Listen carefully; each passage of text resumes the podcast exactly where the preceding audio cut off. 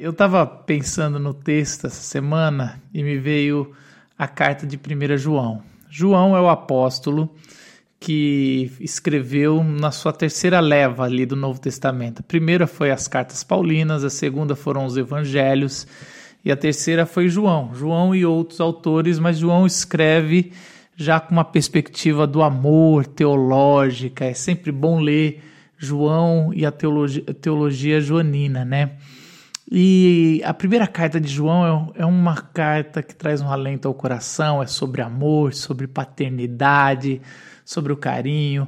Muito se foi discutido essa semana. Eu e o pastor Paulo participamos de uma live da Yes He Is essa semana e a gente falou um pouco sobre esse desconstruir pessoas que têm a figura paterna comprometida e às vezes tem que desconstruir o que se tem sobre figura paterna para poder construir a figura de Deus na vida, né?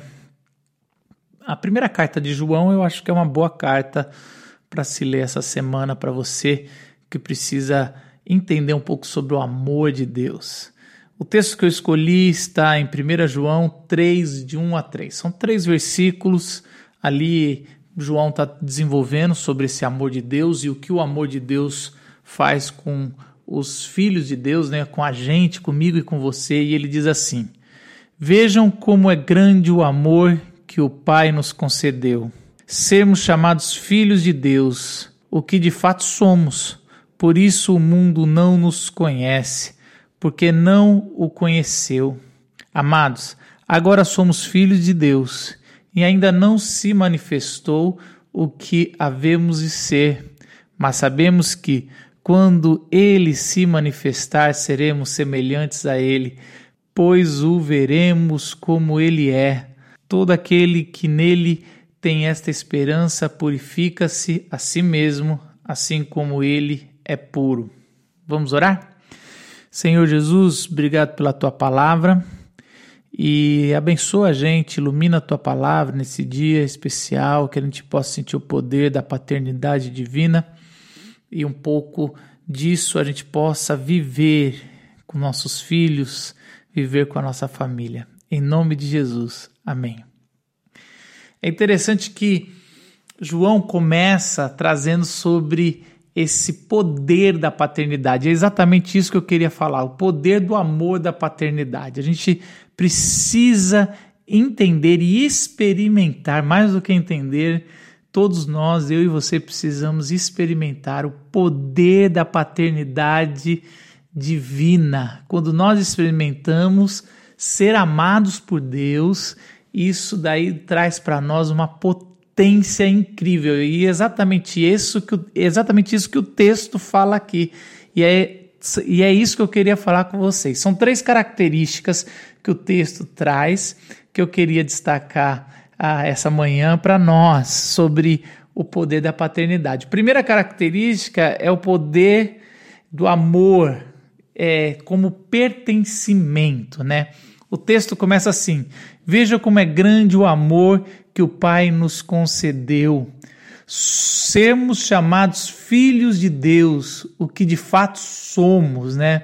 Olha que interessante. O amor é tão grande e e João está maravilhado com esse amor. Então, no capítulo 3, ele explode de júbilo, né? Os comentaristas dizem que aqui ele deixa transparecer o tanto que ele está encantado, está com júbilo pelo amor de Deus, que ele chega a ficar tão feliz que ele fala: Olha só que maravilha, o amor de Deus é tão grande que somos chamados de filhos de Deus. E essa palavra a Tecna, ele é, é um derivado para crianças de Deus, né? Somos crianças filhos de Deus. Então é mais do que filhos. Somos esse, essas crianças, é, somos filhos crianças, né? É isso que João está dizendo. Somos esse, essas, esses, essa paternidade em cima de uma de crianças que precisam de pai e mãe. E é exatamente isso que João está trazendo esse nível de pertencimento. Todos nós precisamos desse pertencimento, né? Principalmente quando somos mais novos, né? É, quantos de nós, quando ia brigar na escola, às vezes a gente falava assim: você vai ver quando eu falar com meu pai, né? Você vai ver quando eu falo, conta tudo pro seu pai, Kiko. Lembra disso do Chaves? Aliás, isso é uma boa homenagem para a semana que o Chaves saiu do ar, né? Depois de tantos anos. Mas assim, é, esse pertencimento que a gente sempre busca como pessoas, como ser humanos, isso acontece no âmbito espiritual. Eu estava conversando com a mulher que trabalha aqui em casa, ela estava me contando, eu estava perguntando sobre os dias dos pais, e ela falando que ela não tinha pai. Eu falei, ah, então você perdeu o pai cedo? Ela falou, não, nunca foi nem registrado, eu não sei quem é meu pai. E aí eu fui pesquisar e eu vi que isso é o caso de muitas pessoas no Brasil que não sabem quem é o pai. E aí a gente foi conversando e eu fui ver que ela teve um pai, mas que foi um tio. E é exatamente isso. Não, não necessariamente às vezes é biológico, mas a gente precisa desse pertencimento, dessa figura paterna, assim como a figura materna a gente precisa, mas a gente também precisa dessa figura paterna para sentir pertencente. E é isso que João vai celebrar aqui no capítulo 3, que com o amor de Deus, esse amor de Deus, a gente encontra pertencimento. O povo judeu encontrou isso na sua identidade como judeu. Mas depois que Cristo veio e salvou aqueles que pela fé estavam em Cristo, agora a gente tem esse pertencimento na igreja ou na nossa fé em Cristo. Então, todos nós podemos experimentar como seres humanos esse pertencimento, essa essa estar esse poder do amor de sermos chamados de filhos de Deus, crianças de Deus, acolhidas por Ele, assim como uma criança às vezes desesperada, ela procura o, o colo do pai, o colo da mãe para ser protegida, para se sentir que tenha alguém ali que pertence a alguém, assim somos nós, né?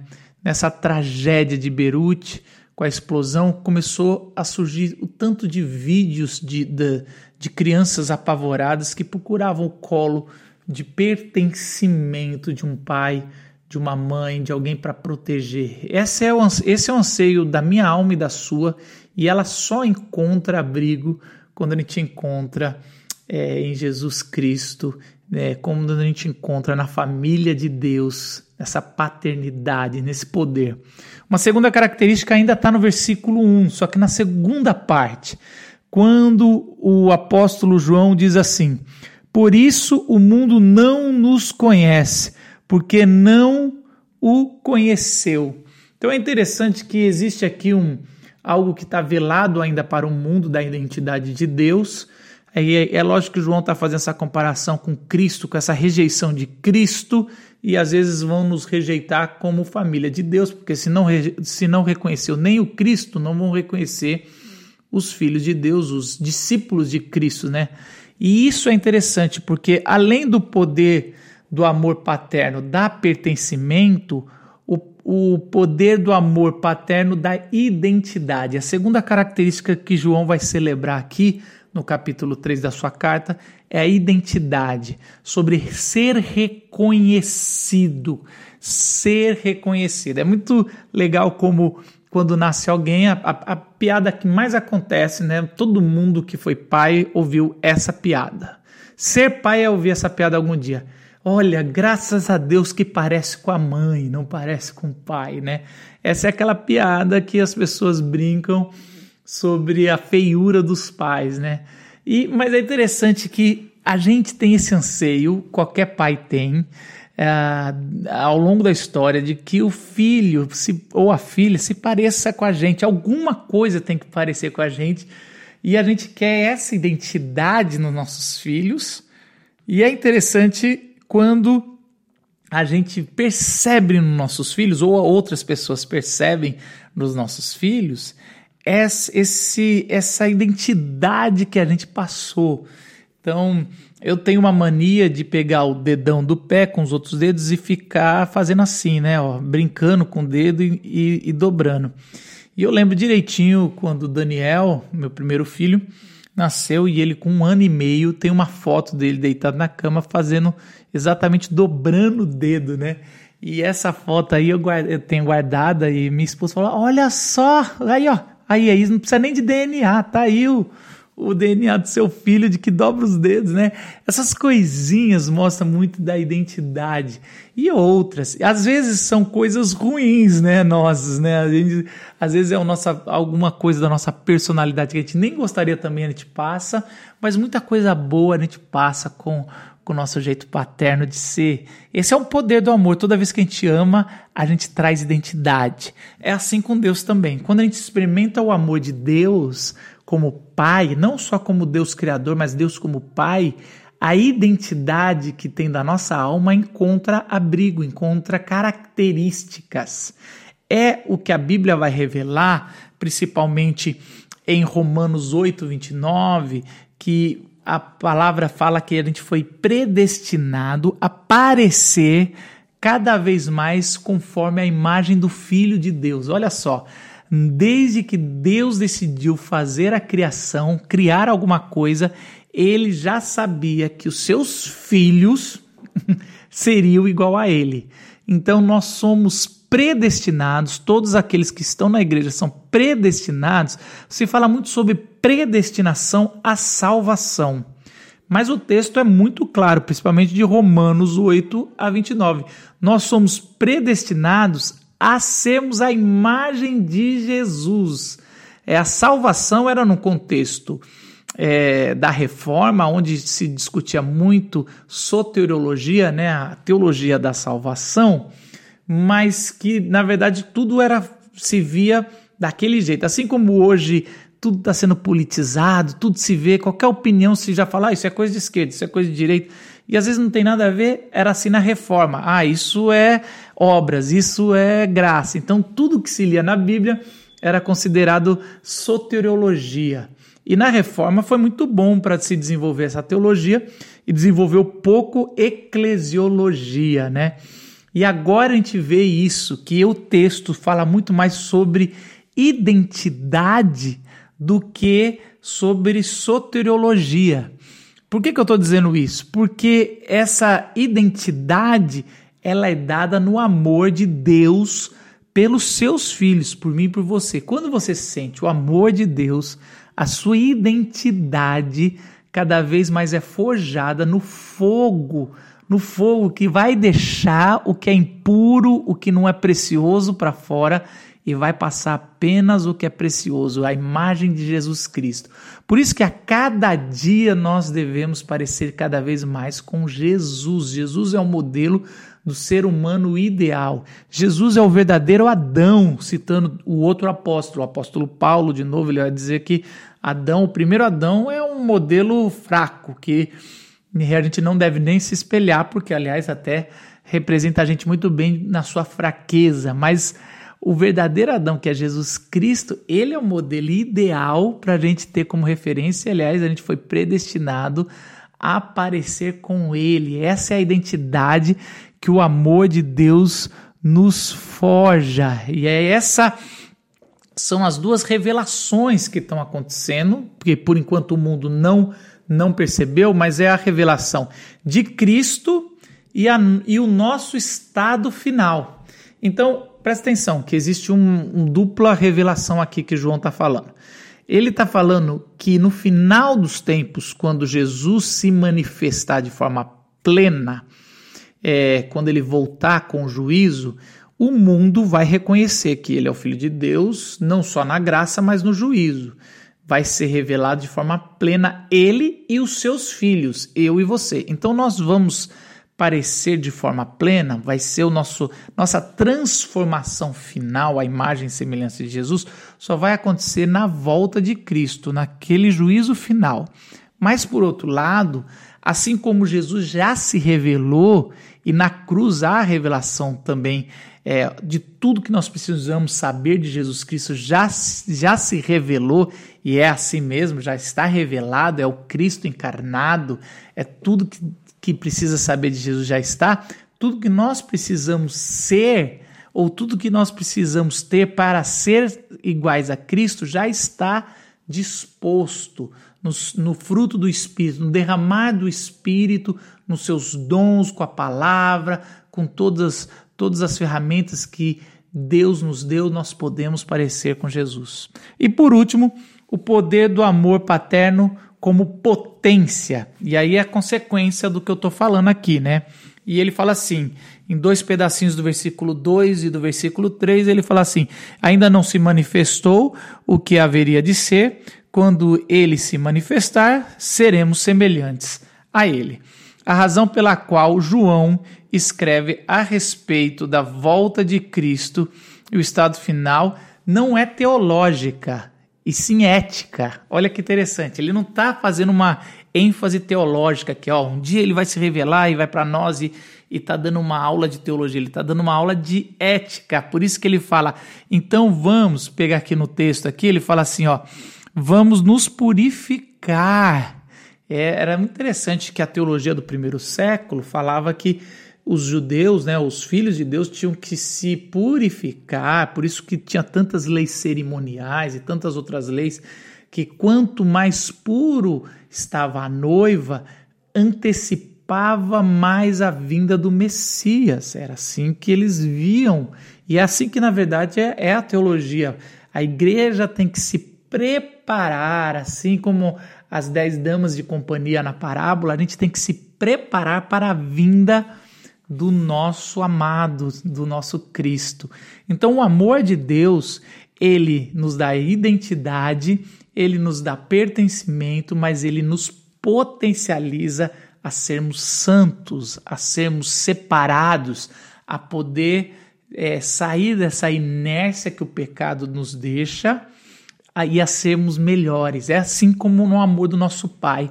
Quando a gente percebe que nosso, a gente não precisa provar nada para o nosso Pai, aqui da terra, estou dizendo, quando você é amado por um Pai aqui na terra e você realmente não precisa provar nada para amar, é interessante que tem uma fase do, dos nossos pais, dos nossos filhos, que às vezes eles vão jogar psicologicamente com a gente, né? Já chegou um dia que eu estava dando uma bronca, um castigo no, no meu filho, e ele falou: Pai, eu não vou te amar mais. Se você fizer isso, eu não te amo mais. E eu, já esperando o dia que ia chegar isso, eu falei: tudo bem, filho, isso você vai ficar de castigo, você, você me amar é uma escolha sua. Eu vou te amar do mesmo jeito. E ele abriu aqueles olhões assim, como assim? Como assim você vai me amar do mesmo jeito, mesmo se eu não te amar? E é mais ou menos assim quando a gente está com, com Deus e a gente vai na nossa birrinha da vida espiritual a gente chega, ah, Deus, eu não vou te amar. E aí Deus se revela e fala: Olha, na verdade você talvez nunca me amou de verdade, mas eu nunca deixei de te amar e te amar desesperadamente, amor de cruz. Porque Ele amou a gente tão forte, tão grande, Ele deu seu único filho para morrer na cruz por mim e por você. Esse é, o, esse é o dia dos pais que a gente tem que celebrar não só os nossos pais aqui, mas o nosso Pai Celestial, esse pot, essa potência de amor, esse poder do amor que nos traz pertencimento, a nós somos família de Deus, nós somos a igreja de Jesus, nos traz identidade.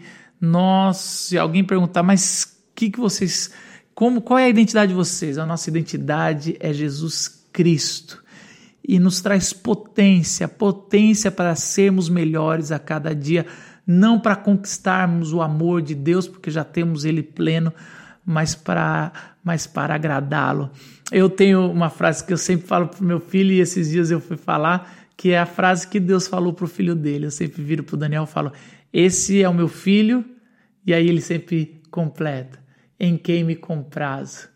E aí a gente sempre se abraça e isso é, me completa, porque Deus falou isso. Esse é, é, o meu filho em quem me compraz. Essa alegria de um pai de ver um filho que faz a vontade do pai, sem ser obrigado, mas porque soube, sabe amar, sabe ser amado e sabe continuar. Senhor Jesus, que esse amor paterno, nesse Dia dos Pais, possa encher o coração de todas as famílias que estão nos acompanhando da vila nesse tempo de pandemia tão difícil e que a gente possa, o mais breve possível, estar juntos novamente, Senhor, de forma física. Não só se reunindo de forma virtual, mas de forma física, para sentir esse amor ah, e poder também, através de um abraço, de um sorriso, de um carinho, compartilhar um com os outros. Que essa seja a nossa, nossa oração hoje, Senhor, em nome de Jesus.